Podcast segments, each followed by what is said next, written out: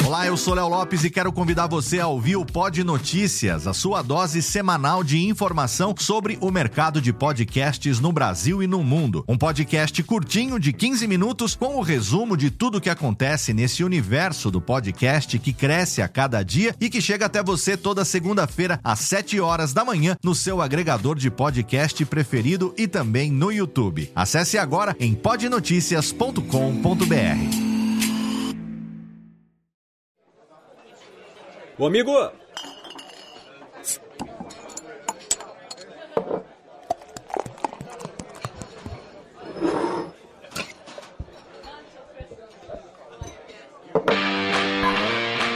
Pegue um copo, abra uma cerveja e fique à vontade. Radiofobia, o podcast para quem gosta de cerveja.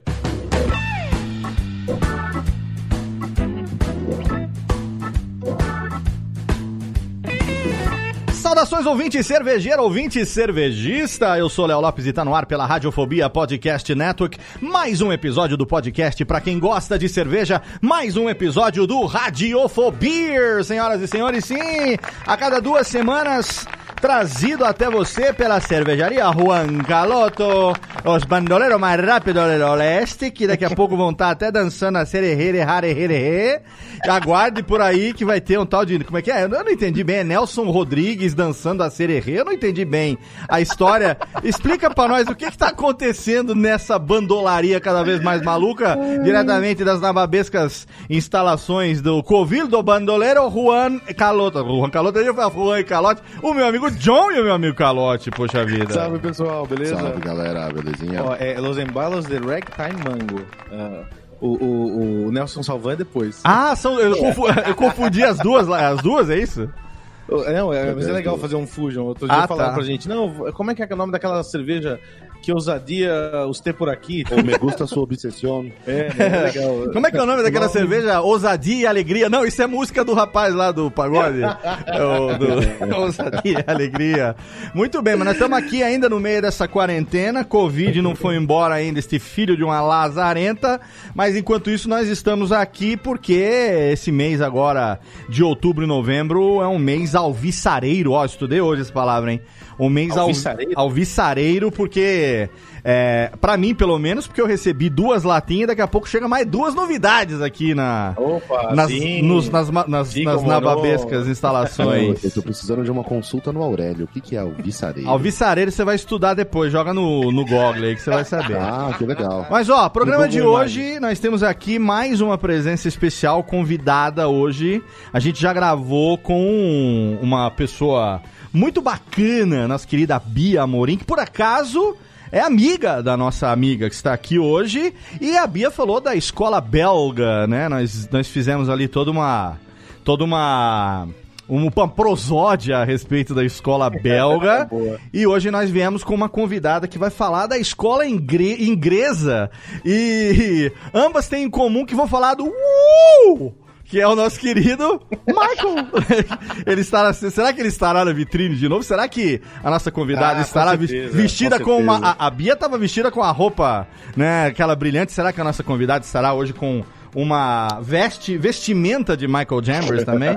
Não sabemos. Então, escolher o álbum. por favor, John e Calote, apresentem com honras a convidada do nosso programa de hoje. Ó, nossa convidada é uma sommelier mestre em estilos que participou, ó que legal, ela participou da fundação da Associação Brasileira de Cerveja Artesanal, a Abracerva. Ela é professora, colunista, ela coordenou vários cursos, faz vários eventos cervejeiros. E é uma da, pra, pra gente, assim, quando a gente tava conversando e "Pô, vamos convidar, vamos convidar, a gente sempre achou que é uma das pessoas que, que no mercado mais leva informação cervejeira. Que a gente acha muito legal. Isso que é uma coisa que precisa cada vez mais, né? E é, ela leva isso de um jeito gostoso, engraçado, sem cerimônia, com, com vocês, Pricolares. Aê, Pri! Seja bem-vinda! Pô, a, a, a, Pri, a Pri e a Bia fizeram um workshop muito legal recentemente que a gente perdeu por, por problema de agenda. Então a gente faz questão de falar assim: não, vamos conversar disso também aqui. Não é pra ficar sabendo o que aconteceu no, no workshop. É, não, vocês apresentaram a Bia como, como amiga, assim, nesse workshop que rolou, a gente acabou casando no final, então a gente agora é, Tá ótimo, é meu marido. Uma... Eu vi umas cartas de amor no, no- no- que você mandou, carta de cartas de verdade. Sim, troco, a gente troca cartinhas escrita à mão. Cara, uma das toda, três pessoas do mundo que mandam cartas. É sim, perfeito. toda essa punhetagem maravilhosa que muita gente esqueceu, assim. Os gente- correios devem bater palma quando eles veem uma Cara, carta, uma né? carta, é. Que não seja cobrança ou boleto. É, que era aniversário dela, eu mandei um cartão de aniversário escrito à mão. Eu acho que é legal, assim, né? Só tem boleto, quer dizer, nem boleto hoje no correio chega, né? Que é tudo. É verdade, não, mas é muito bom. Pô, Pri, a gente vai falar aqui da, da, da- de escola inglesa, das cervejas que. Da, uma escola que a gente gosta pra caramba, né? A gente. Ah, curiosamente, nem eu nem o John, a gente nunca foi pra Inglaterra, a gente adora a escola inglesa, né? Então somos quatro, porque. Você já foi, Léo? Você já foi, Léo? Pra Inglaterra? É. Ah, só nos livros da Agatha Christie. É Gente, Do mas assim, Sherlock- Sherlock outro dia com o Holmes. Nunca fui, Eu não. nunca fui pra Terra-média e eu falo bastante de Senhor dos Anéis. Ah, Então, eu Exatamente. posso não ter ido para a Inglaterra e falar da Inglaterra. não, eu também nunca fui pra Terra-média, mas quando eu tomo umas três latinhas daquela Já IPA vai, braba, eu vai. falo élfico, que é uma beleza. Eu- Mas Cara, eu ia, dia- esse a gente ano era. falar A gente tá, Desculpa, não minha- tá decidindo se a Terra não é redonda, cara. A gente pode falar de qualquer coisa. É, Então a gente vai falar de escola inglesa, né?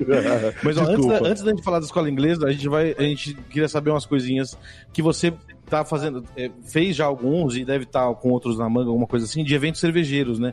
As confrarias que você faz. A gente queria saber um pouco mais desses detalhes, já que a gente perdeu, porque por culpa do John, a gente perdeu o workshop. Antes de falar da escola inglesa, você está no arquivo confidencial, bicho. Ah, não. Bom, eu chamo, na verdade, as confrarias assim, de confras. é, era uma ideia que, que eu tive desde que eu formei, desde que eu fiz o curso de sommelier, né? Que era meio que continuar essa, essa ideia de estudar cerveja, mas estudar ali com copo, confraternizando, né? E tudo mais. Eu acabei construindo um evento que era o evento que eu queria ir. E ele virou meio uma mini aula, um bate-papo, né? É, então eu já fiz. ah, esse último com a Bia foi o 19. Caramba, que legal. Sim, então foi, foi tipo, no- na pandemia foi um, jeito que eu tive de fazer isso, foi tra- trazer ele para um evento online. Então eu fiz um evento sobre a Westflateren. Ah, Então foi, foi bem legal, teve mais de 110 pessoas participando, foi, foi super show. E aí a Bia participou desse evento, Você teve, peraí, desculpa, desculpa. Você fez um evento sobre o quê? Westflateren. É Sa- uma saúde, cerveja- saúde, viu? Saúde pra você. Eu tenho um nojo de quem fala o nome dessa cerveja com a pronúncia certa, que você não tem ideia.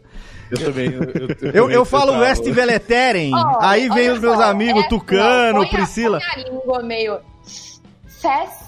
Westflateren. Flatterend. É. Westflateren. Eu já demorei pra decorar o. Hans Hans Hans Hans Gesblotskas. Imagina. Ah, eu não sei falar alemão, mas eu, Ah, é, então. é uma das poucas. Mas eu tô aí. brincando. Mas aí o- a, a Westvettel foi, a, foi a, o tema do, do workshop? Foi, foi. Caraca. A gente fez toda uma imersão, ah, né? Meio que visitou assim o mosteiro sem sair de casa, né? É, até porque ninguém consegue entrar lá mesmo, né? Então, até aí vamos Não, visitar. eu já entrei lá. Eu não, Ah. não entrei na cervejaria, já entrei no mosteiro. No. Caraca. Ah, que legal. É, já fui ver uma missa lá, porque eu falei, legal. nossa, eu tô aqui, quero ir ver uma missa. Não sou religiosa, mas eu achei bem do caralho, assim, eles cantando, aí tinha um órgão, assim, tudo em holandês, não tava entendendo nada, mas foi super, super zen, assim, saca? Um silêncio, um silêncio que, assim, uau! Nunca E ela fica bem afastada, assim. né? Ela, ela fica bem afastada, né? A, a, a abadia, né? Então, fica a, a cervejaria, né, o mosteiro, fica na cidade de Westvleteren. É, pra ir é só carro ou bicicleta, né? Você tem que pegar um trem ou e aí ir de bicicleta, é bem afastado mesmo. Mas é assim, né? Aquele roteiro cervejeiro que tá na lista de todo toda É. pessoa que passou pro ponto de lá assim com com muito amor no coração. Então é é um must, assim, é um sonho de todo mundo ir lá visitar e tomar elas na torneira. É, né? eu, eu adoro, mas eu só odeio cada um de vocês um pouquinho, assim. Só um pouquinho. Você, a Bia, o Tucano, eu odeio todos vocês um pouquinho. É verdade, no programa com o Tucano ele falou, né, que ele, que ele tinha ido lá. Todo mundo também. já foi pra porra da Bélgica, todo mundo já Só foi pra porra. foi. Só eu que nunca fui. Agora com a pandemia, então, vai saber nessa vida. Tem que fazer um tour virtual. É, Ô, Bia, exatamente. O, o Pri, desculpa, ó, a- quando você tava fazendo os. É o segundo que chama ela de Bia já também, viu? Porque eu também chamei quando ela entrou. Falei, ô Bia, não, peraí, é Pri. É, então, é, É, já que tá casado, então já pode chamar, né? É, não. Uma pegou o nome da outra. É um só. Tranquilo. Só pro ouvinte saber aqui que nos bastidores você não sabe, mas tá todo mundo aqui bebendo alguma cerveja e nós já antes de começar a gravar já teve 15 minutos de esquenta aqui que você não tem ideia do que acontece. Então, qualquer dia nós vamos soltar uma gravação com os bastidores pro povo saber como é que é. Mas pergunta aí, caloteira. Ô, ô, Pri, o- os- as confras, elas, elas antes, então, antes do mundo pandemia, elas estavam, tipo, rolava o quê? Rolava num bar, rolava num... Era só presencial, então era eu fazia compra na maioria das cervejas que eu trazia das viagens. Então já rolou compra assim, várias de Cantillon, é, de Pilsen, que eu trouxe algumas, e a gente fez uma, tipo, 20 Pilsens diferentes. Ah, então, tipo, enfim, é né? mais essa coisa de é, é, é legal tomar seis cantilhões diferentes juntas, uma lado a lado, pra você perceber, é do caralho. Então a ideia é sempre mais ou menos essa, assim. E aí eu, eu gosto de meio que guiar a, a degustação de fora para dentro do copo, sabe? A pessoa entender aonde foi produzido, a história de quem produziu, para quando você efetivamente tomar cerveja, você tá assim, sabe, imbuído do- de informação para aquilo ali ser uma coisa inesquecível. Então, Fica muito mais rico, né? Não, é muito legal isso, é verdade. ah, é, né? Tipo, é, é bem legal, assim, dessa, dessa forma. Eu achei bem legal. E aí, na pandemia, falei, pô, mano, como é que a gente vai fazer? Eu tava com uma. Eu, tava, eu tinha ah, trazido várias cervejas, porque eu visitei o mosteiro e fui comprar, né, daquele jeito lá de ir de carro e tudo mais, reservar. Então eu comprei uma grade de 12, então eu tinha ela e comprei também é, umas caixinhas da 8 e da Blonde. Sim. E eu ia fazer uma confraria em São Paulo dela. Só que aconteceu a pandemia e eu acabei Fecha fazendo tudo. ela online. É. E aí eu tinha seis de cada, né? Ah, e aí eu meio que é, cinco eu, eu, eu, eu vendi e a, a sexta eu tomei. Bom, Muita gente tinha em casa cerveja, muita gente estava muito curioso e, e, é, foi assistir a confraria é, tomando outra cerveja. Então foi. Não, e tem muita gente que às vezes trouxe e tava aquela coisa que você guarda pra um momento ultra especial. Sim. E daí você fala assim, meu, que melhor momento quando você vai tomar em grupo com alguém também ah, explicando e te levando pra lá, né? Muito bom mesmo. E também teve esse rolê na pandemia de tipo assim, mano, assalta a adega, a vida tá esquisita. Exatamente, é. A gente não sabe o que vai acontecer, vamos tomar tudo que tá guardado aqui. Exatamente. então foi muito legal. E dessa confraria a Bia assistiu e ela falou: pô, Pri, tô com uma ideia aqui. É, queria falar de Michael Jackson e tal. Vamos fazer junto? E aí foi, foi assim que nasceu o nosso casamento aí. Muito bom. É, é, a gente não vai falar, é, a gente não vai entregar ouro aqui pra vocês de falar de tudo Michael Jackson, quem tá ouvindo, mas é, saiba que Michael Jackson é um grande apreciador das cervejas inglesas. É só isso que eu posso dizer. Ah, quem ouviu, quem ouviu o nosso papo com a Bia já, né, teve uma introdução a Michael Jackson, né? A gente tocou Thriller, tocou Billy o cara já tá sabendo. o cara já tá sabendo lá. Ô Bia, agora falando sobre. Ô Bia, olha de novo. Ai, caceta! Ô Pri! A gente tá com algum A Bia tá em casa, a orelha dela deve estar assim, né?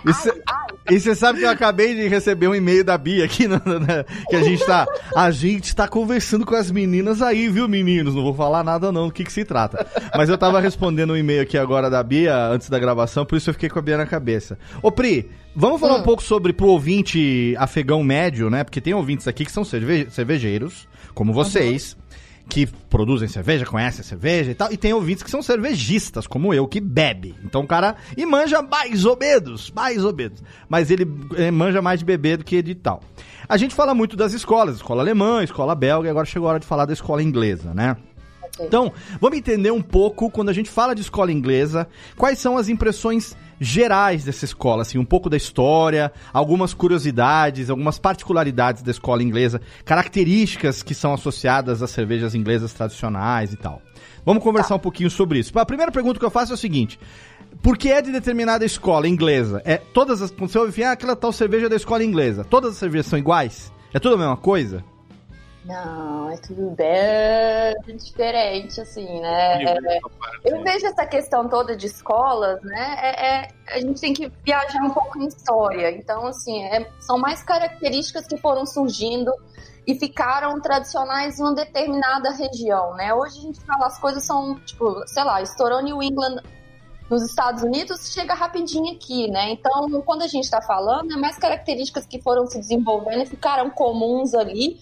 E as três grandes, né, seriam a escola belga, que vocês já falaram, né, a escola inglesa ali, que compreende Irlanda, né, Reino Unido, Escócia. E aí a gente tem a escola alemã também, que aí é um próximo rolê seus aí, não vou falar muita coisa, mas só para dar essa ideia. Então, quando a gente fala de escola inglesa, a gente está falando de, né, quando as cervejas que a gente tem hoje comerciais que são tradicionais, de cervejas que tem bastante destaque para o malte, né, cervejas que, ah, comparada com a escola americana aí, com as cervejas produzidas nos Estados Unidos, elas são muito mais equilibradas entre malte e lúpulo, não é aquela explosão, pancada de tudo. Então, assim, são cervejas que têm um perfil maltado e um amargor, ó, né, o perfil lupulado interessante, de é, notas terrosas, de lúpulo. É claro que a gente tá falando das tradicionais. Quando a gente pensa nas cervejarias jovens hoje lá, tá igual todo mundo, né? Fazendo coisas Tá fazendo novas, experimentando e tudo mais. Mas Tudo gente exacerbado, né? Mas é É. interessante você falar isso de lúpulo e tal, de amargor, porque assim, quando eu comecei no meu caminho cervejista, alguns anos atrás, você falava pro cara assim, você já tomou cerveja inglesa? O cara falou, porra! Guinness pra caralho, eu adoro. Guinness, que delícia, é uma espuminha, não sei o que, o hidrogênio, bolinha. E tem gente que associa a isso a cerveja inglesa, entendeu? Tipo, você vai num pub, você vai no pub inglês, você vai pedir um pint de Guinness e pronto. Sim. Tipo, sei lá, essa é a experiência possível de uma escola inglesa. Aí você vem aqui e traz uma questão de amargor, de lúpulo, né? Então vamos entender um pouquinho do que que a gente tá falando, né? Tá, só uma colocação, né? Você estava falando de Guinness, né? E a gente começou a falar isso, começou no começo, falar disso, que a gente não conhece a Inglaterra.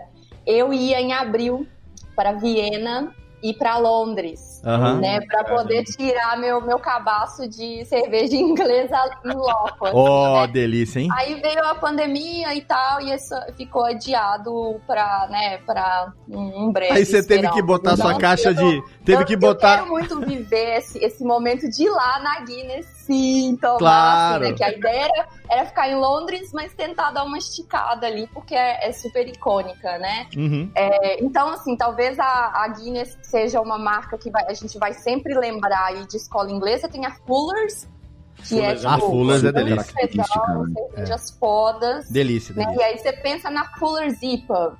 Cara, muito diferente das IPAs que a gente tá conhecendo, que tá, tá assim em moda hoje, né? Então são, ela não tem essa cor mais clarinha, né? Só uma, uma cerveja com uma cor mais avermelhada. Não é aquela explosão de sabor e de aroma de lúpulo. Ele tá ali, mas de uma forma um pouco mais contida. Então, quando a gente fala das tradicionais que eu quis ah, colocar, é isso, né? E história, cara, quando a gente fala pub, surgiu lá. Sim, né? É, quando a gente fala, a se a gente falar em Pilsen, a gente pode ter uma viagem de falar que é, se não fosse modificações que ocorreram ali na Revolução Industrial no malte, na Inglaterra, Não ia ter Pilsen. Pilsen. Então, Porque iam conseguir fazer um malte mais clarinho, né? Exato. Então, tecnologia, mano, tecnologia de cervejeira, é assim, a gente deve muito ali para tudo que aconteceu na Inglaterra, né? Então, tem isso de quando a gente pensa nas clássicas, elas são né, mais equilibradas, são cervejas que não têm uma carbonatação tão intensa quanto as cervejas belgas. O perfil de aroma não vai ser aquele perfil de aroma, é, por exemplo, de uma triple, né? Que tem bastante nota de é, esterificação ali, de Aquela frutas Sabe? amarelas, pêssego, damasco. Sim. Não, não vai ter isso, né? Vai, não vai... vai ter essas notas frutadas e de condimentação que tem nas cervejas ah, belgas. Né? Quando a gente compara com as americanas de hoje, né? Vai ser mais equilíbrio. Quando a gente pensa em comparativo com escola alemã, na escola inglesa praticamente é tudo ale e na escola alemã praticamente é tudo lager, né? Com, obviamente com as suas exceções aí. Aham. Então, assim, é, é um grande pilar aí quando a gente pensa em forma de fazer, em tipos de cerveja que a gente tem hoje. A gente precisa considerar muito a Inglaterra, né? E quando tudo que a gente tá tomando, acho que todos nós quatro aqui estamos tomando IPA, né? É, sim, agora sim. Ou seja, nasceu lá, né? Inclusive né? no, no, no rótulo do copo aqui tá escrito IPA. Agora é legal é, falar um pouco sobre a questão cultural da cerveja é, pro inglês, né, na Inglaterra. É, eu sempre que eu assisto algum filme que é caracterizado em Londres, seja histórico ou seja mais moderno, como aquele Kingsman, por exemplo, que é bem legal também, é um, né, um filme bem bacana, uma aventura e tal. É legal porque em algum momento tem um pub em algum momento os caras estão tomando um pint e se você olha, eu já fiz esse exercício. Se você olha em cima da mesa, tem três ou quatro pessoas tomando três ou quatro pints de cervejas de cores diferentes, ou seja, eles estão tomando cervejas diferentes, não estão tomando a mesma coisa, né? E eu tive, eu, eu tive em Nova York, foi a única viagem que eu fiz, que eu fiz um mini tour cervejeiro quando eu fui pra Nova York, e eu fui pra alguns bares, alguns lugares que tem, né, que tem aqueles os, os bicos e tal, né, que tem as a- as Os bic- taps. os, ta- é, os taps e tal, é, tap houses, né? E é legal porque você é, sabe que na Inglaterra, assim como nos Estados Unidos, você tem a chance também de tomar muita cerveja que é produzida localmente. Né? Diferente daqui, onde a gente hoje é uma cultura que está aumentando muito, né? Com as cervejas artesanais, os homebrew, as cervejas, cervejarias menores, as ciganas e tudo mais.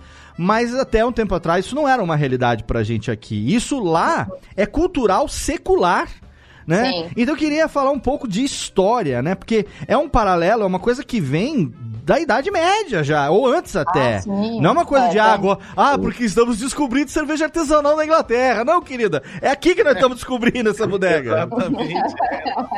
Uma coisa muito legal que a Pri falou, que eu achei muito bacana, é que assim, a- esse lance de escola cervejeira, até existe uma discussão aqui no Brasil, assim, ah, quando que vai ter a escola brasileira de cerveja, né? Escola cervejeira. E na realidade, 500 anos. isso é uma coisa que acontece de maneira, eu vejo, uma visão particular, de uma maneira natural, assim.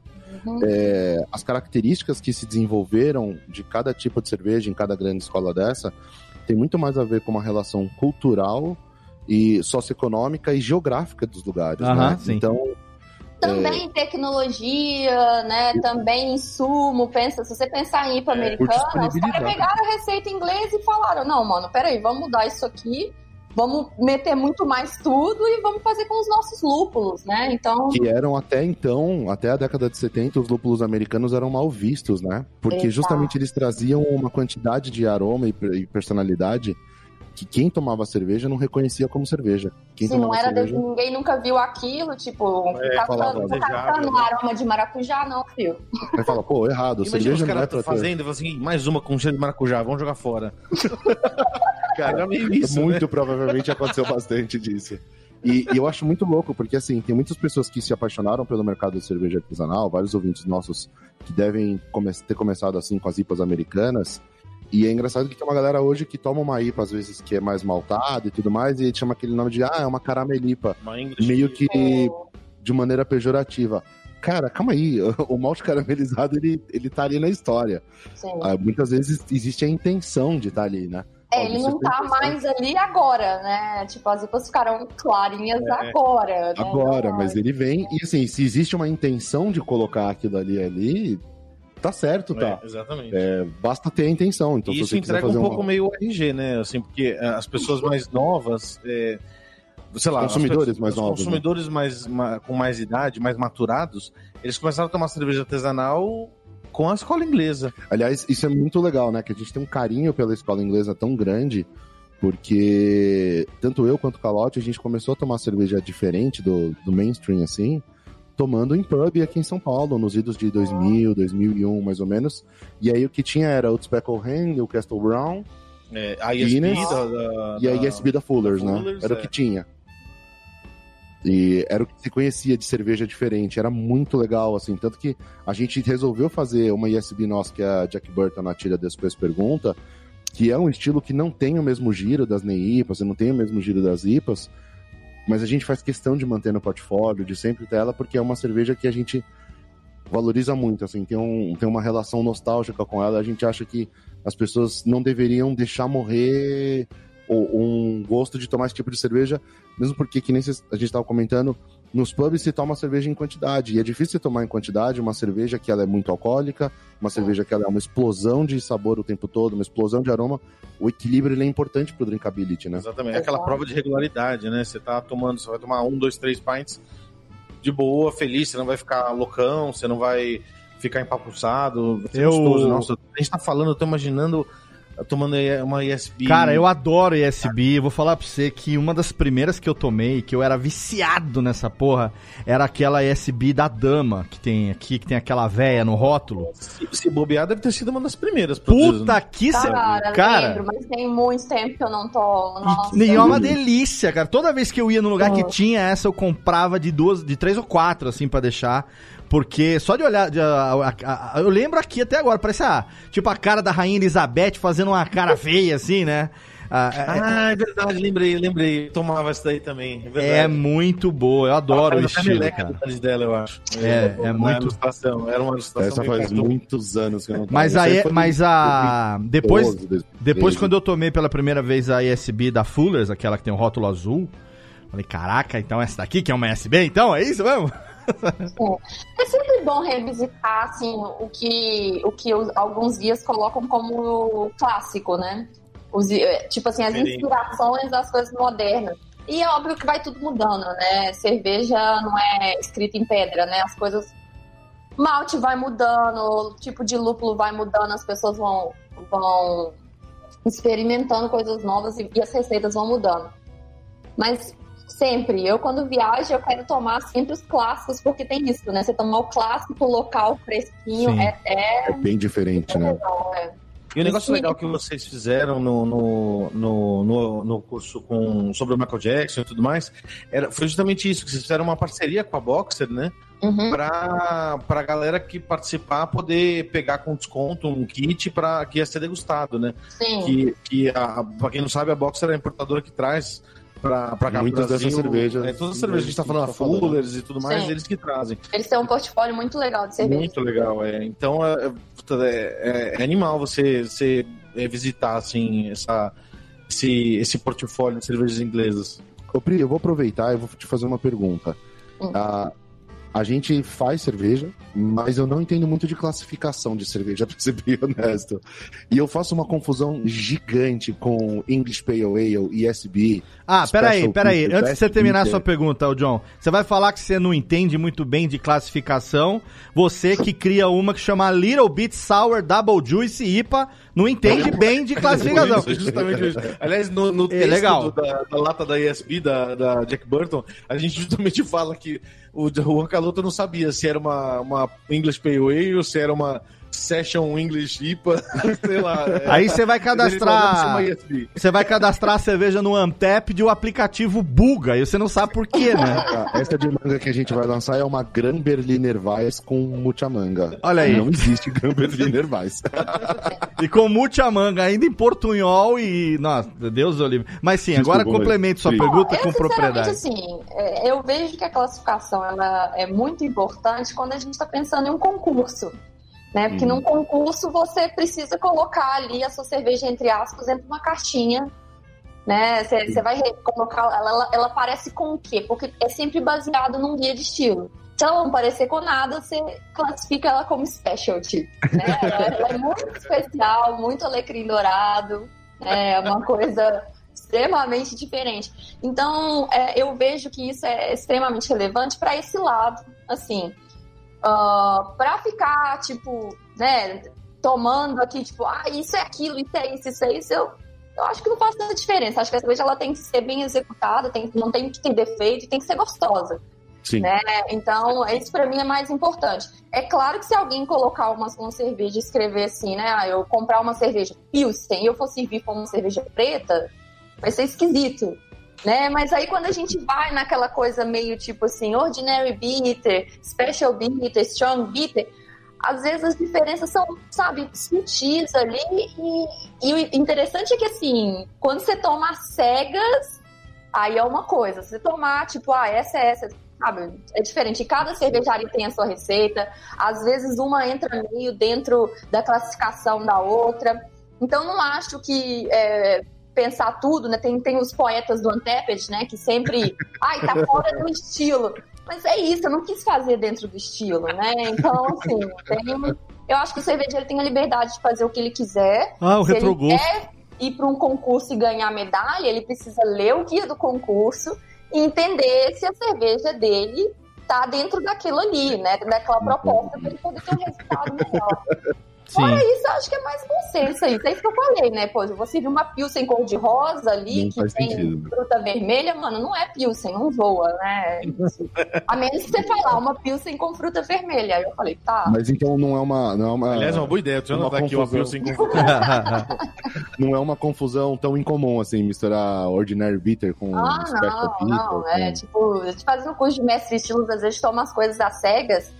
É aquilo ali, você fala, poxa, tô achando que é pra esse lado aqui. E isso de acertar estilo cegas também é, é meio taradice, né? Tipo, Sim, É. sim. é, é isso. O teu objetivo é você treinar e ficar super ali. Então, eu vejo isso quando eu tô estudando, que eu quero conhecer a fundo aqueles estilos ali. Eu sempre tento procurar é, várias cervejas que estão classificadas ali para tentar encontrar nuances. Então, por exemplo, ah, você tomou uma Vitibir, achou Vitibir super legal? Meu, vai, compra cinco Vitibir, põe a cinco, no- cinco copos e toma Legal. um Estudar. golinho de cada um e fala: Hum, tô vendo aqui o que, que é comum de cada um e o que, que é diferente de cada um, sabe? Eu acho que numa vibe de, de, de, de cervejista, como o Léo falou, é uma coisa assim. Pra mim, o estilo ele faz completamente sentido dentro de um concurso. E é uma pira que a gente, a gente faz bastante, né? Inclusive, eu tô lembrando, quando a gente lançou, há uns bons anos atrás, a Jack Burton, eu lembro que a gente chegou, tava, o lançamento foi no, no Imperador dos Pinheiros dessa vez. Uhum. Aí a gente chegou lá e tinha a Fullers engatada, tinha Uma- tanto a London Pride, a chi- Fullers é. DSB, A gente a gente tomou uma shipyard também. uma Shipyard ESB. DSB e a Jack Burton. E a gente colocou todas do lado justamente pra ver esses detalhes de nuances, assim. Ah, isso é uma Tipo, delícia, eu amo fazer isso. Isso é uma coisa da confraria também, sabe? Tipo isso, imagina 20 pilsen, mano. Você tomar. Claro que assim, né? 50 ml ali, a ideia não é nunca ficar muito, né, idiotão. E- Isso é o quê? Dividindo o copo, daí o foco de Covid que nasceu aí, nas suas confrarias. Foi em 2018 essa confraria de Pilsen, porque eu lembrei dela recente que apareceu no Instagram, sabe? Aquela, daquelas coisas de relembrar ah, coisas do, há um ano atrás, dois anos atrás. E foi muito legal, porque aí a gente colocou German Pilsen, Bohemia Pilsen, importada, local, de outro estado, tudo para todo mundo tomar cegas. Ninguém sabia o rótulo. Que Isso louco. é muito louco, né? Porque quando você vê um rótulo, se você não gosta muito, você já tem um ranço com a cervejaria, você já vai começar a achar, querer achar pelo em ovo. normal, né? é. né? Agora, se você tá tomando nas cegas, eu acho que aquilo ali é tipo assim, a verdade sensorial no ápice. Nossa, adorei isso aqui. Deixa eu ver que rótulo que é. Eu acho que é, quem E tem é a muito oportunidade de fazer isso é legal. Esses exercícios, você falou de um exercício legal, de você saber todo o universo da cerveja, onde ela é feita, como foi a história e tudo mais. E daí você, no- como se fosse o, o pico do, da numa escalada, você ir lá e ter a experiência sensorial de tomar cerveja. E é muito legal também o, o, o experimento inverso, você fazer esse teste Uhum. cru. Assim, cara, eu não vou te explicar o que, que é, não vou fazer nada, toma, sente, depois a gente vai investigar, né? Vocês estão me É, lembrando. Eu gosto dessa parte de fazer assim, um mergulho completo lá dentro. E tipo assim, me dá sua mão, vem comigo, confia e vamos. Vamos mergulhar Não junto. tem o. Não tem o qual é a música? Aí vocês estão me lembrando assim, o um negócio mais ou menos assim. É, é, Maestro Zezinho, 20 copos. Maestro Zezinho, 20 copos. Qual é? Qual é? 2 ml. 20 Qual é a copos. cerveja? Qual, qual é a breja? Mas foi isso mesmo. Cada um recebia cinco copos assim. Tipo, eu já tinha falado de todas as cervejas e falar, gente, nomeia aí qual que vocês mais gostaram. tenta colocar qual é a diferença de uma e outra e tenta chutar quem que é cervejaria. E, tipo assim, e isso assim, quem ia na- nas confrarias, né, quando tinha presencial, é, aqui em BH era tudo cervejeiro, dono de cervejaria era a galera bem geek, assim, sabe? Também público, tipo, a galera igual Léo, adorei esse cervejístico, né? A galera que não trabalha no mercado, que também não é tão piradão assim, mas que ama beber cerveja. E todo mundo sentado ali falando: ah, não, essa aqui eu não gostei. Não, essa aqui é do caralho e tal. E foi muito isso depois falando: olha, vamos Vamos conhecer os nomes agora. Quem Ah, é, é, que- o foda é a hipocrisia. Eu acho foda a hipocrisia dessas pessoas. Eu acho que é muito hipócrita, porque você fala assim: ah, eu não tomo cerveja litrão. Mas aí você toma 20 shots de 50ml. Quanto dá? Faz a matemática aí. É, dá menos de. Dá um litro, porra! É. Mas aí você tomou duas horas. Só que você não tomou, só que você não tomou litrão, você tomou um, você não tomou cerveja de litro, você tomou um metro de cerveja na horizontal, assim, né? Não, não, são só shotzinhos de 50 Não, ml. litrão dá 20 shots de 50ml, quanto dá? Dá um litrinho, querido. Ô, É, ô, duas Ah, mas garrafas quase. um litro de cerveja não é um absurdo, né? Não, Então, imagina. Ô, Pri, eu queria fazer uma pergunta que é uma dúvida que eu tenho, ao- é, que me corrói, que é o seguinte. A gente que, enfim, começa a, a tomar cerveja, começa a ouvir, assiste filme, presta atenção nas coisas, tu- tudo que tem a ver com cerveja, a gente passa a observar com um pouco mais de, de cuidado, né? E existe referência a cerveja como ale e como beer. E muita gente conjectura sobre qual a diferença de ales e beers. E no fundo, no fundo, a gente acaba que não entende o que, que é. Eu, pelo menos, não consigo diferenciar. Então, tipo, na- em Game of Thrones mesmo, né? Então a gente vê lá, tá certo que é ficcional e tal, mas é muito comum o cara chegar num lugar e, e- e ver gente falando beer em algum lugar e gente falando que tá- quer tomar uma ale. E qual, qual é a diferença, afinal de contas, se a gente tem a classificação ale para cerveja, que é beer, é a mesma coisa? Não é a mesma coisa? Isso tem a ver com escola inglesa? O que, qual é a diferença? Vocês assistiram Dark? Dark, sim, claro. Eu não. Então vamos, vamos pegar aquela Pokébola aqui agora e eu vou, vamos Boa. lá para 1300. Bora, vamos lá, vamos lá. Excelente. Bom, a gente tem toda essa tradição ali na, né, na vamos colocar nomes aqui que não eram são os nomes atuais, mas a gente tinha toda essa tradição de produzir cervejas de alta fermentação, cervejas de baixa fermentação ali também, quando a gente pensa na história geral da cerveja, são coisas modernas, Aham. né? 10 mil anos, tipo, Lager tá lá pro finalzinho, né? Sim. Então, tudo que era feito na, na- nessa região era chamado de ale, né? Que aí, aí tem como o nome surgiu, aí essas questões linguísticas, né? Veio da anglo-saxão, patati patacolá. Uhum. Então lá, a bebida que eles fermentavam e faziam de malte, eles chamavam de ale. Certo. Então, assim, isso também, eu não vou te falar que é comum lá, porque eu não, não tenho essa, essa vivência de ir lá, mas é isso que os livros falam, que na Inglaterra o pessoal chama cerveja de ale. Então, em vez de você virar e falar, "Ah, me dá uma berita, igual a gente fala aqui, É, sei lá, aí, ó, Mas Né, o, uma mas gelada, o uma- Pri, mas a esse galera falava, me dá uma ale. Tá, mas esse ale ele era, ele era o quê? Ele era um malte fermentado com água, algum Bebida fermentada de malte. de malte, tá? Aham. né? E aí, quando a gente fala fermentada ali, quando a gente vai lá pra trás nessa época que eu falei, a gente nem tá considerando muito ali levedura, não. O negócio se, tra- É entre magia, aspas, ali, se magia. transformava, Sim. exato. É, é malte e magia. Tanto que acho que o nome que dava era God's Good, não era isso? O nome do, o nome do, do- da levedura era God's Good. Tudo Ah, junto. é, é. God's Tipo, Good. meio Era assim, tudo junto. É. Várias coisas assim, porque você imagina, né? Você fazia um negócio ali, Que que, na- que, eu que- fazia pão, fazia uma Esse- bebida ali de malte e o negócio, de repente, lindo. uma coisa ali, gerava uma espuminha, um negócio, você, você tava entendendo o que estava acontecendo ali, mas assim, você, sabe, é o processo de fazer, mas você não tinha a ideia de que era um fungo que estava transformando os açúcares que tá ali Aham. em álcool. Deixa eu só É. usar a minha cultura aqui. Esse God's Good que o John falou, pra quem não entende é alemão, quer dizer Deus é bom. God's Good. Ah, o, o inglês alemão, muito bom. God's Good. E aí, Léo, o que rolou foi que assim, o- os holandeses ali, né, toda aquela cultura deles de comércio, eles começam a trazer tanto cerveja que era feita com lúpulo, Uhum. quanto lúpulo para essa região. Certo. E aí ficou meio convencionado ali de chamar ale a bebida tradicional produzida na região Ah, e tá. beer a que vinha de fora, né? E aí durante um período de tempo, ale era a cerveja sem lúpulo Uhum.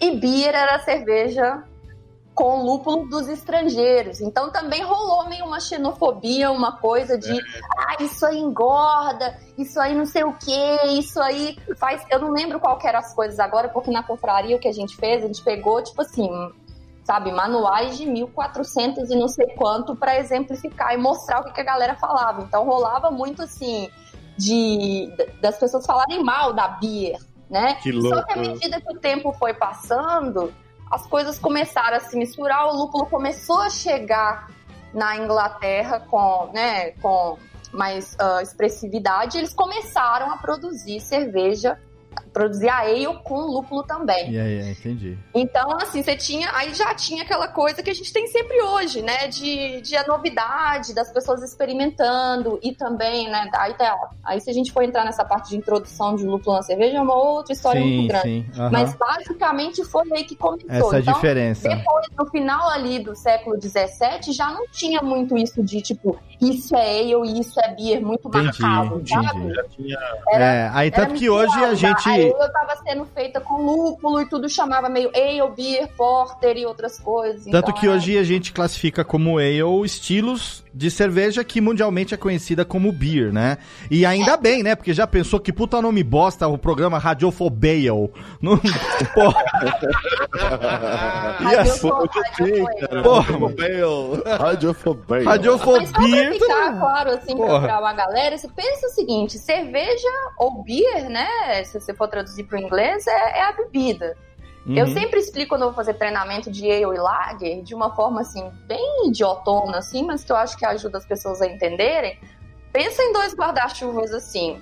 Você não tem no vinho, no mundo do vinho, a galera não separa muito vinho tinto, vinho branco. Aham. E aí dentro de vinho tinto, você não tem Merlot, Cabernet, blá blá blá blá. Sim. Dentro de vinho branco, Sauvignon Blanc, Pinot Grigio, blá blá blá. Se você dividir ale em uma família, um guarda-chuva ali, debaixo de ale, você colocar Porter, IPA, é, Pale Ale, Weiss, que são tipos de cervejas que fermentam com um tipo de levedura, uma certa temperatura e que vão dar mais características é, de fermentação. E você tem Lager, Pilsen tá dentro né, dessa família de Lager, você tem Bock, Doppelbock, Chivas, Dunkel, blá blá blá, que são cervejas que fermentam com um tipo de levedura, um outro tipo de temperatura, e isso acaba gerando menos aromas de fermentação. Entendi. Então seria mais ou menos por aí, assim, essa diferença que a gente vê hoje, que também é uma coisa que, assim, né, pensando nesses 10 mil anos de história cervejeira e relativamente, entre aspas, moderna. Não, daí você pensa, sabendo disso, você pensa assim, imagina voltar no tempo, tá lá no meio do, Então, meu Uma- uma discussão dos caras falando assim, é, não, eu gosto de ale, não, eu gosto de beer. Você fala assim, gente, vamos se abraçar, é, É. tudo a mesma coisa. Sim, Um a mesma coisas, coisa. sabe, de manual, manual da saúde, de não consuma cerveja com lúpulo, isso, sei lá, dá diarreia, É, isso, é, sabe? Então, é muito louco, mano, é A história gente tava, cervejeira. tava pesquisando umas coisas aqui é, antes do, do, do, do programa sobre, sobre essa etapa, né? E daí tinha, a gente achou um negócio. Como é que Tem é umas uma- leis, esses manuais, que são muito engraçados. É um decreto, sei lá. É, que- é aqueles decretos que você fala assim, cara, ele não serve pra nada. o, o decreto. Também tem assim, né, gente? Muito controle de, do que estava no poder ali, né? Quando a gente pensa cerveja, legislação, isso ali formatou como, como era produzida, o que, que você ia ter de resultado final. Ah, eles vão aumentar o imposto para malte. Meu, a galera vai buscar outra coisa. Aumentou o imposto de lúpulo, a galera vai buscar outra coisa. Então, assim, tem sempre essa, essa questão do a própria Reinheitsgebot, né? Tipo, Sim. você pode fazer só isso aqui, mano. É. Você não pode fazer cerveja de trigo, não, porque isso aí é só pra, só pra É. galera da realeza. Então você pensa o tanto que legislação modifica a cerveja, é um é uma conversa bem doida. É muito louco. E assim, é uma coisa que muitas vezes a pessoa fala assim, poxa, a lei de pureza alemã tem um nome bonito, né? Você fala É assim, nossa, de parece uma coisa pristina, né? Tipo É. assim, Quando eu ouvia no começo, eu não Cara, achava. É uma questão tributária, é uma questão. Não, não, você, então, você acredita que quando eu ouvia no começo, falava assim, a lei de pureza alemã, eu não achava que era uma lei de pureza alemã, eu achava que era uma lei de pureza alemã. E aí, eu ficava. Uau! Eu ficava tentando imaginar essa lei de pureza, que é o puta. Que puta. Que puta autoridade É, que essa lei de pureza alemã tinha de- decidir o que, que era cerveja e o que não era. Puta mulher, sabe, pica. Ô, Léo, eu te entendo, sabe por quê? Eu assistia Chaves e eu falava, quem que túcia? Não contavam com minhas túcias. Minhas Quem que é túcias. túcia, gente? Olha aí, tá vendo só? A gente que é. Túcias. A gente que é criado no trocadilho sofre com essa merda, viu? A mesma coisa eu ia perguntar pra você, quando a gente tava falando de ale. é, e os meninos estavam falando um tal de negócio de. Não sei nem se eu vou pronunciar direito, que era Ale Wives, é isso? Que Ale tinha na Wives. Idade Média um negócio de que só mulher podia fabricar e tal. Eu quero entender um pouco esse negócio aí, porque é um negócio novo, eu nunca tinha ouvido falar disso. O que, que era isso? Olha, eu não conheço, assim, nem, nem, nenhuma coisa específica dizendo que era só mulher que podia fabricar. Se a gente pensar de novo nessa história, assim, né, primitiva, onde você tinha a mulher ali com, né, tarefas domésticas, entre aspas também, né, ela fazia o pão, ela fazia a cerveja, Sim. né, então... Era uma tarefa de casa. É a mesma coisa se você estivesse vivendo hoje, tipo, sei lá, meu, você faz seu pão, você faz. Hoje tá todo mundo fazendo pão de volta, olha que legal, né? Então você faz seu pão, você faz sua cerveja. Então essa era uma tarefa doméstica que era muito das mulheres mesmo, né? Então as Ale Wives ficou conhecido como as mulheres que produziam cervejas, mas que começaram a caminhar ali já de uma forma comercial, né? Então imagina, Ah. eu tinha uma casa aqui. Vamos pensar que a gente tá lá no século 13, 12, por aí. Uhum. Eu, tinha, eu fazia a minha cerveja em casa e você ia lá tomar. Era tipo uma- como se fosse uma hospedaria, alguma coisa assim. Tá. Então você ia lá tomar, eu trocava a minha cerveja com sua, eu trocava a minha cerveja com outra coisa, tinha essa coisa de escambo. É, e aí ficou conhecida como essas casas onde tinha essa, essa troca, né? De ale houses, ou seja, a casa das ales. Aí tem toda uma história de coisas que assim que eu preciso pesquisar. Eu sou uma pessoa que gosta muito do rolê factual, assim. Mas tem essas lendas de que quando tava pronta, a galera meio que pendurava uma vassoura na porta da casa pra você saber. Aí tem toda essa história de ligada de as Ale Wives eram meio bruxas porque elas tinham gatos e, meu, gato comia Cara, Idade Média era-. Idade Média era um Ah, puta. que doido. Idade Média não, era. Porque eram bruxas, meu, não- eram fucking bruxas. Isso tá me lembrando do- assim, É. né? Isso tá me lembrando do programa que a gente gravou com o Shin sobre Gin dessa época.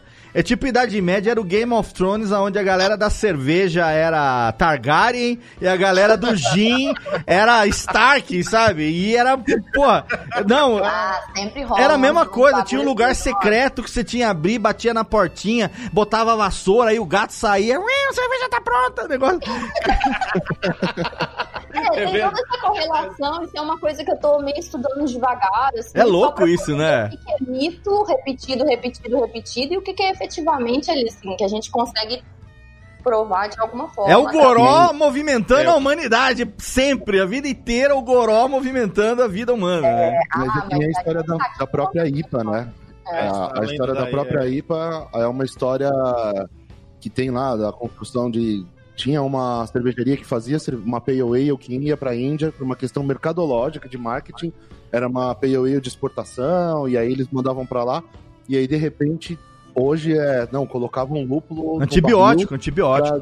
Pra, pra funcionar como antibiótico, que é uma lenda isso daí, né? Mas Não é legal de contar. Em relação da IPA, na verdade, assim, é a primeira vez que, é, até onde eu sei se não, se não mudou recente, tipo, se, se outras descobertas não Se foram não feitas, mudaram a história recentemente, ah, que eu- É, tipo, a gente pode exportada pra Austrália, meu. Tem os primeiros registros com o nome India Pale Ale, tá mais na Austrália do que na Índia. Então, assim, é, é muito louco essa coisa. Mas só voltando pro Ale, Ale Wives, Wives, Wives.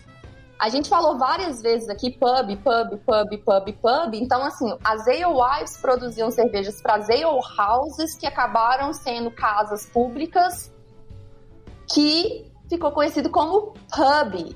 Pub é uma sigla. Public House. Olha, que legal, hein? Então, tipo assim, É, era seria- casa poderia ser casa da mãe Joana, lá, mas virou. É, você ia, você ia lá tomar uma breja, tipo assim, era uma casa, era uma hospedaria, etc. e Pub, tal. Então, pub aí. é meio isso, public house. Public Então é House. muito doido você pensar que a origem do boteco era a casa de uma cervejeira, mano. Que Olha aí. doido. É, Tá vendo? E o homem é machista a história inteira, porque hoje em dia, o homem, a mulher, traz a minha cerveja, né? Na Idade e Média a era. ironia, Não podia entrar mulher em pub é, numa época no- Sim, ó que doideira. Inglaterra, né? Né? Como que o Muito cabeça, volta né? né? Nada é escrito em pedra assim pra sempre, É. né? As coisas dão volta.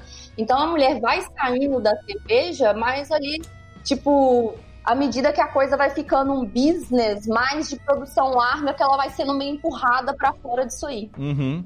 É. Então, toda uma história disso também, como que foi ficando cada vez mais um, um, um trabalho masculino ali. Aí tem toda, né, tem várias, várias Tem- observações ali de questões econômicas que as cervejarias, né, começaram a ficar grandes, grandes, grandes, grandes, Aí grandes. começaram a taxar, né? É, e aí também, né, toda essa moral católica de, enfim, são, são- não, dá, não é uma, né, duas, né, três coisas, é um conjunto enorme de, de acontecimentos, de fatos ali que foram empurrando a- as mulheres para fora disso e foi se tornando uma coisa masculina. Então, durante um grande período da história, era um domínio, cerveja era um domínio feminino.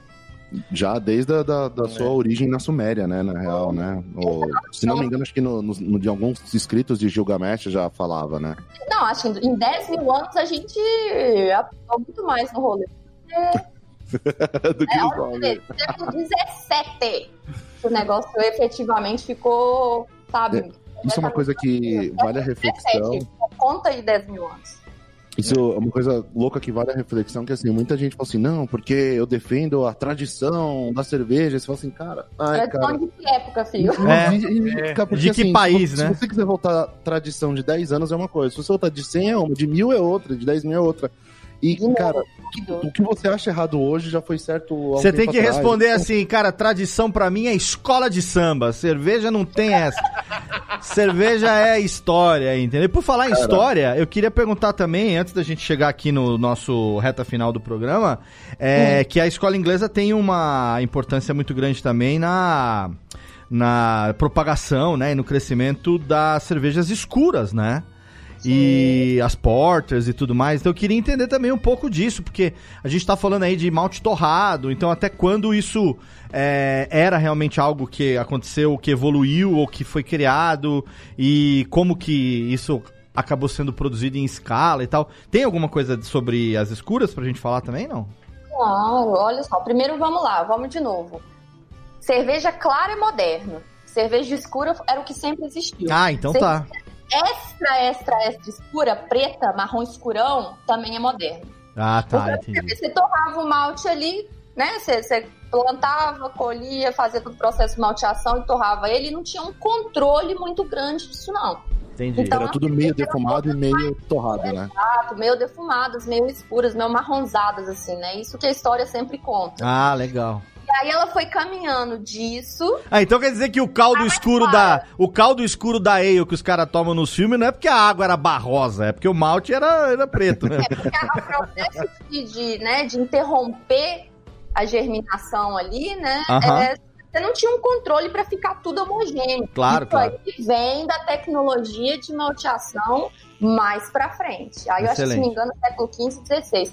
Então tem todo o porquê que as cervejas foram ficando claras, isso foi ficando famoso e tudo mais. Então uma cerveja preta como a Guinness também foi uma outra questão de foi, foi lá mais pra frente. Foi aí foi um cara que chamado Daniel Wheeler que inventou um tambor de torrefação e ele torrou o malte de uma forma que ele ficou bem escuro e aí você conseguiu fazer cerveja preta. Então a gente tava falando que tudo era meio marrom, né? E aí você tem, você falou de porter, né? Porter foi o primeiro estilo a ser produzido em massa Em larga escala, né? Na Revolução lá. fala, é.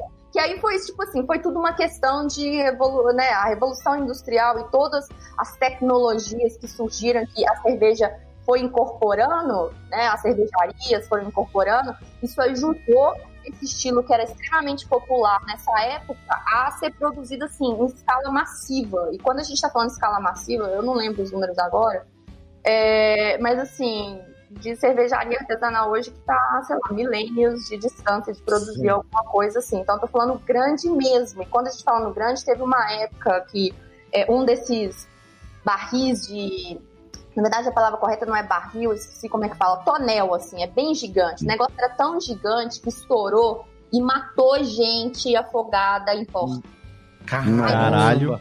De quebrar, tipo assim, casa. É, acabar, é, tipo, estourar uma represa de cerveja. É aquele negócio do, do começo da Revolução Industrial que assim, ah, a gente consegue fazer coisas grandes, eu vou fazer o maior que der e dane-se. E ainda não tinha noção das consequências que tinha, né? acabou mudando questões de arquitetura de cervejaria, de, né, de segurança, porque foi um, um negócio que saiu no jornal, assim, né? Foi o caso de janeiro naquela época, né? Foi um negócio que, uau, puta que pariu. E, e o louco é que assim. Deixa eu falar palavrão aqui, tô soltando assim. Ah, é um não, programa não, foda-se. Proibido para, proibido para menores É um de programa 18 anos. palavrão friendly. Não, aqui a gente sempre fala, se o cara tem menos de 18, ele pode ouvir o programa, não pode beber e foda-se. É assim mesmo. Sim, ok. E foda-se. Então, é mais ou menos isso, né? Então, elas foram, a- a- as fortes foram ficando super, né, é, populares na época, foram sendo produzidas por causa que você vê, não tinha termômetro, não. Sabe Uhum. como é que a galera produzia cerveja?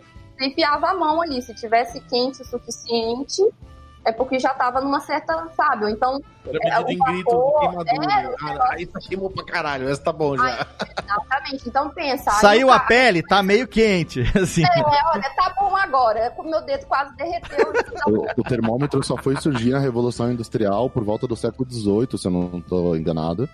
Termômetro, hidrômetro. Vamos colocar pra ser seguro 16, 18. A 16 é 18. Que, que aliás, é, é muito louco, porque justamente essa, essa época combina com o crescimento da. Aí eu tô falando da parte de ciência, né? Com, combina com o crescimento da ciência também, da evolução de padronização, de você ter equipamentos. Então você tinha equipamento termômetro para medição, para ferir, você tinha hidrômetro, então conseguia medir o teor alcoólico. Hoje, sem medir temperatura, de É, como. Mudou totalmente. época que ninguém fazia isso. Além do termômetro, você tem um hidrômetro aí, que é o avô do sacarômetro, né? Então, imagina quando a galera descobriu que. Né, porque aí já, nessa época já tinha maltes mais claros. Quando você tem um malte muito torrado, ele tem menos açúcares para transformar em álcool.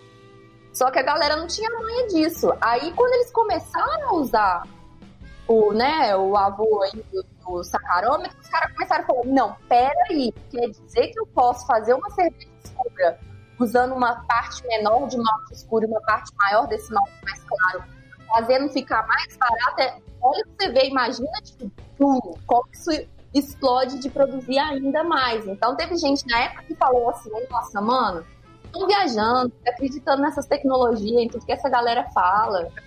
Para com isso de hidrômetro, não quero nem ouvir. Aí quando as pessoas começaram a usar e falaram, opa, peraí, é um negócio. E a gente tá falando de cervejarias na época que eles produziam muita coisa, né? Então toda essa coisa de adaptação à tecnologia, né? E olha, outra coisa que aconteceu, máquina a vapor. Tudo era cavalo, Nossa, cavalo, cavalo.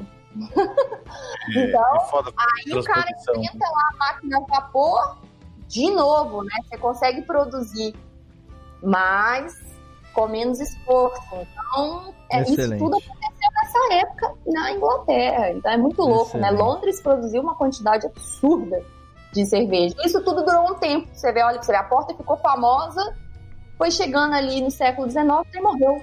Morreu no Já eram as Pale Ales, né? anos sem ninguém produzir Porter de Londres. A, a cerveja mais tradicional do lugar e de repente desapareceu. Então tudo é muito cíclico, né? Quando a gente pensa em cerveja. Excelente. E olha só, gente, a gente tá chegando aqui no finalzinho do nosso papo com a Pri. É, eu não quero encerrar esse programa. Um, esse é o capítulo 1 um da, da escola Capítulo inglesa. 1 da escola inglesa, claro, claro. É A gente tem aqui uma média de uma hora de programa, então a gente quer deixar sempre. Cara, a gente não vai fazer um programa de duas horas. Se eu posso fazer dois programas de uma hora, tomando o dobro de cerveja. Entendeu? Tomando o dobro de cerveja e conversando o dobro com os amigos que a gente gosta, recebendo aqui outras vezes. Mas eu não quero encerrar o programa sem fazer uma última pergunta. Hum. Quem foi uh, Michael Jackson? É verdade. Olha, A pergunta Michael que nós Jackson. fizemos, ó, a pergunta que nós fizemos pra Bia no final do programa dela também. Quem foi o Michael Jackson? Michael E ela Jackson falou, ela falou assim, a Pri responde. Ela falou assim, a Pri responde. Ela falou, ela mandou um bilidinho e falou: segura aí. Eu hoje, pra mim, assim, é quase um, um deus cervejeiro, sabe? Uma pessoa que contribuiu de uma enormidade para tudo que a gente vive hoje. Então, assim, é uma pessoa que eu acho que ela precisa estar ali no, sabe, no alvo de figurinhas de todo mundo que gosta de cerveja. A gente Então, precisa fazer um programa, meninos, chamando as duas, a Bia e a Pri, pra falar só sobre Michael Jackson. É, não tem problema.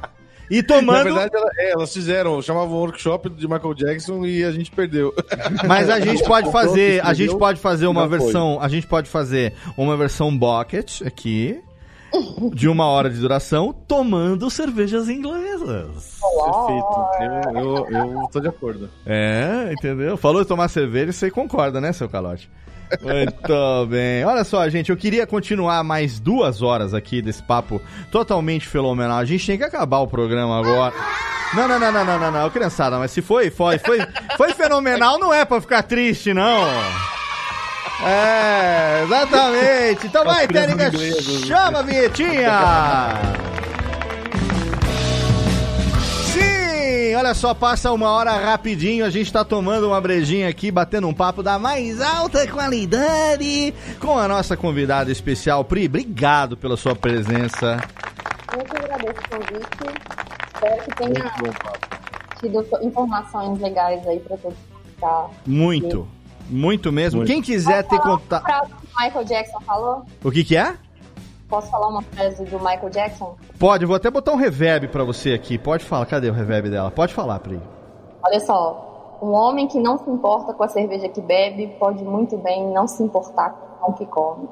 Então era um cara que admirava a cerveja, admirava a assim, com um respeito e uma admiração fenomenal, sabe? Foi uma pessoa que. Foi o cara que. O escritor de sobre livros de cerveja mais famoso que a gente tem até hoje. Ele faleceu em 2000 em 2007, mas assim, uma pessoa que todo mundo que curte cerveja pode ou compra um livro antigo dele pra, pra poder colocar, ou busca aí na internet, tem assim, ó, odds e odds, sabe? Eu tenho uma É sensação uma assim. que me inspirou, eu não cheguei, obviamente não cheguei a conhecer, infelizmente, ah, mas assim, nossa, coração quentinho toda vez que eu penso nele, tudo que ele fez pela, pela cerveja, até estilo, estilo de cerveja, a palavra estilo de cerveja foi ele que inventou, né? Ninguém nunca Mesmo? tinha, sabe? Provavelmente a gente não tava nem conversando aqui sobre cerveja nesse cenário hoje de cerveja artesanal se o Michael Jackson não tivesse feito o que ele fez. Não, e a gente tá gravando em vídeo aqui, né? Olhando no olho das pessoas aqui conversando. A, a Pri falando do, do Michael Jackson, um brilho no olhar dela. Ela tá eu vou sair emocionada. daqui e fazer uma tatuagem do Michael Jackson. Ela tá Ah, eu- emocionada. sei lá, umas 250 horas.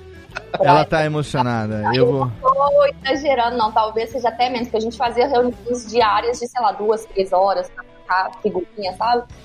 Então é, é realmente uma pessoa que importantíssima. Excelente. É, tá, no, tá no hall aí dos deuses cervejeiros. O Calote vai sair daqui fazendo uma tatuagem do Michael Jackson e eu vou sair do estúdio hoje fazendo um moonwalk em homenagem ao Michael Jackson. É assim que vai ser. Ô Pri, obrigado pela Cara, ainda sua, dançava e cantava pra caceta, cara. obrigado pela sua presença, obrigado pela sua participação. Enriqueceu demais o nosso programa aqui. A gente não vê a hora de passar essa pandemia é, pra gente poder sentar numa mesa de bar e tomar uma breja e trocar uma ideia. Enquanto As compras ali. Com certeza, confrarias. Enquanto isso não acontece, quem quiser acompanhar, você tem alguma vida ativa em social medias? Quem quiser te encontrar, como é que faz, hein, Pri? É, assim, eu sou a louca do Instagram, adoro o Instagram. Ah, excelente, é nóis. É fácil de me achar. É Pri Colares, tipo colares, anéis e pulseiras. Legal. Você me acha fácil. Bricolares tem uma Melhor explicação. lá, Você procura lá bricolares, que existem várias bricolares, é um negócio meio amazing. Sim. E você acha lá a mais louca da cerveja sou eu. Procura uma que tiver com os copos maluco com a cerveja lá e é a Pri mesmo. Banho, Tomando cerveja sou eu. E é claro que Geralmente tomando banho e tomando cerveja, exato. E é claro que pro ouvinte do Radiofobia não precisa procurar muito, porque todos os links das redes sociais, não só da Pri, como as minhas redes sociais, as do John e do Calote, da Juan Caloto, todos estão devidamente listados lá na postagem desse programa. E eu não quero encerrar também sem agradecer a presença de los banoleros John e Calote. Valeu, meninos. Salve, pessoal. Salve, galera. Ah, vamos tomar cerveja inglesa. Valeu e, ó, e vê se manda logo aí pra nós o Nelson Rodrigues chupando manga. Outro nome de cerveja. O Nelson, pronto. não, Nelson Gonçalves é melhor. Nelson Gonçalves chupando manga que me tens de regresso. Manda. Nelson Gonçalves chupando manga. Manda pra nós aí. Tá saindo, gente. Obrigado, viu?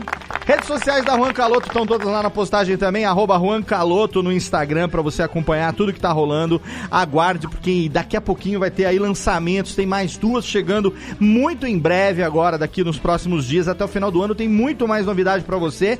E o Radiofobia, o seu podcast pra quem gosta de cerveja, ele vem aqui pra você a cada duas semanas, publicado na Radiofobia Podcast Network. Você tem também lá o nosso Instagram, arroba Radiofobia. Tem o nosso perfil também lá no Facebook que você pode acompanhar. E tem também o Twitter. O Twitter também é uma rede social que a gente utiliza bastante, arroba Radiofobia. Lembrando que você pode é, acompanhar também os outros podcasts da Radiofobia Podcast Network. A gente tem um feed único. Nesse feed único tem podcast todo dia pra você, de segunda a sexta. Todo dia tem um podcast pra você. E a cada duas semanas, sempre às segundas-feiras, o Radiofobia, o podcast pra quem gosta de cerveja. Não deixe de compartilhar nas redes sociais. Não deixe de interagir lá, principalmente no Instagram com a Juan Caloto. Compartilhar também os stories. Tem muita coisa de lançamento, os taps, aonde que a galera tá encontrando cerveja, o que que tá rolando ali. A galera que faz check-in e marca Juan Caloto tá sempre tendo um reply compartilha, compartilhado ali. Não deixa de interagir, porque acima de tudo, o Radiofobia é um podcast cervejeiro, cervejista e também uma rede social para você interagir, conhecer novas pessoas e, é claro, bater sempre um papo com a gente aqui sobre cerveja. Lembrando que se você tem menos de 18 anos, você não pode beber. Se você tem mais de 18, quando acabar a pandemia, você chama nós que a gente vai beber, por exemplo, para celebrar o aniversário do John, que é hoje! Aê! Nesse finalzinho do po- cantar em ah, holandês. nesse finalzinho de programa, a técnica arrisca aí o disco, tira a música agora, porque a gente vai ter um final de programa inédito. A Pri vai cantar o aniversário, parabéns para John, em holandês. Reverb técnica pra Pri, por favor. Lang ge leven, lang zal leven, lang zal leven de gloria, in de gloria, in de gloria. Hip hip hip, hoera! Hip hip hip, hoera! Hip hip hip, hoera! Que Legal, fenomenal! Legal que os Obrigado ingleses aí. falavam que quem tomava cerveja que era holandês ia ficar parecido com o holandês, barrigudo e inchado que nem holandês. Ah. Parabéns, John, feliz aniversário pra você. Vida longa, vida longa. Muito bom. Não vemos a hora que acabe logo essa bodega pra gente poder dar um abraço no John. Feliz aniversário, John. Tudo de bom. Tudo de bom, Muitas saúde, breja. felicidade. E Feliz aniversário, se sinta abraçado por nós e por todos os ouvintes. E agora sim, a gente entrega pra você esse episódio. Lembrando que estaremos aqui daqui a duas semanas, sempre trazendo um episódio pra você do podcast pra quem gosta de cerveja. Se dirigir, não beba se for beber. Chama nós, abraço na boca e tchau.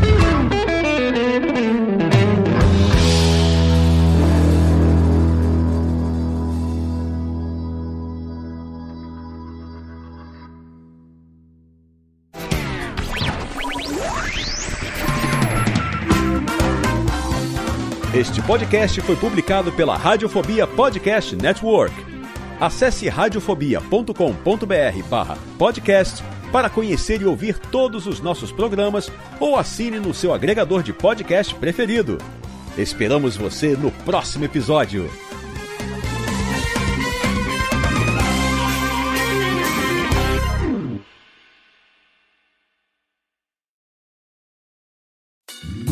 Oi, eu sou o Antônio Viviani e quero convidar você a ouvir o nosso podcast Voz Off. Desde julho de 2017, eu e meu amigo Nicola Lauleta temos o prazer de conversar com as grandes vozes do rádio, da TV e da publicidade do Brasil e trazer suas histórias até você. Se você, como nós, é apaixonado por locução, acesse vozoff.com.br e acompanhe nossos episódios aqui na Radiofobia Podcast Network.